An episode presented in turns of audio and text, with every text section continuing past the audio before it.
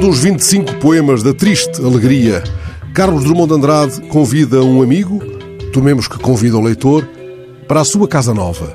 O poema vai descrevendo as paredes limpas, a mesa onde escreve e sobre a qual há um ramo de rosas frescas.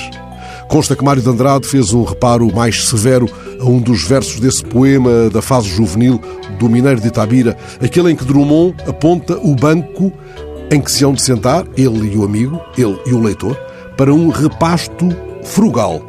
Mário de Andrade considerou horrível essa expressão paradoxal. Na verdade, o que será um repasto frugal? Como observa Amílcar Correia no editorial de hoje no Público, ao classificar como bom o acordo de princípio a que os parceiros europeus tinham chegado, António Costa mais não fez do que usar um eufemismo para desilusão. A Europa frugal continua a olhar-nos como incontinentes e permite-se dizer-nos que comamos só as batatas. E por que não comer o siluro? Pergunta, entretanto, um leitor do jornal numa das cartas ao diretor publicada logo abaixo do editorial. O leitor lembra que a praga foi trazida do centro da Europa, onde serve de alimento. Por cá, observa o leitor Gaspar Martins, o predador que agora infesta as águas do Tejo não faz boa mesa por ser um peixe muito feio.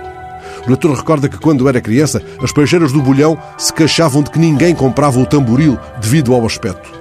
Anos depois, escreve este leitor do público, tornou-se difícil encontrar um tamboril nas bancas. O leitor pergunta: por que não se fazem pratos com o siluro para que os pescadores o pesquem, em vez de pedirem subsídios estatais para o eliminar?